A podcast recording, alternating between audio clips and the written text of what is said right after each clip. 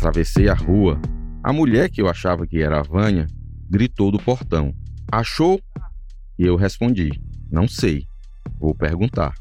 E bati palmas. Um cão pequeno apareceu e foi até o portão. A espera de que alguma pessoa aparecesse na porta durou intermináveis 11 segundos, até que uma mulher loira, de estatura mediana, usando óculos e um vestido de malha branco, desses de usar em casa, apareceu na porta, distante uns 7 metros do portão onde eu estava. Ela parou e disse: Diga. Bom dia. Eu queria falar com a Vânia. Sim. É a senhora?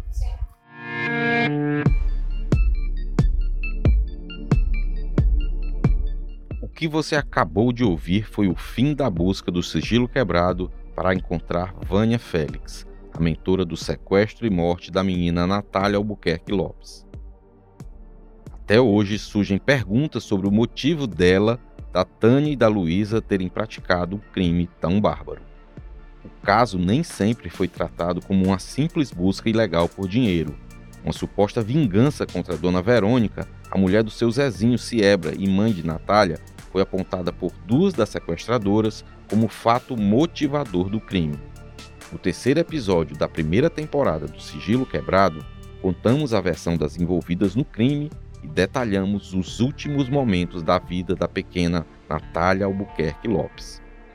Espero vocês na próxima terça-feira, dia 5, nos principais tocadores de áudio e no YouTube do Diário do Nordeste.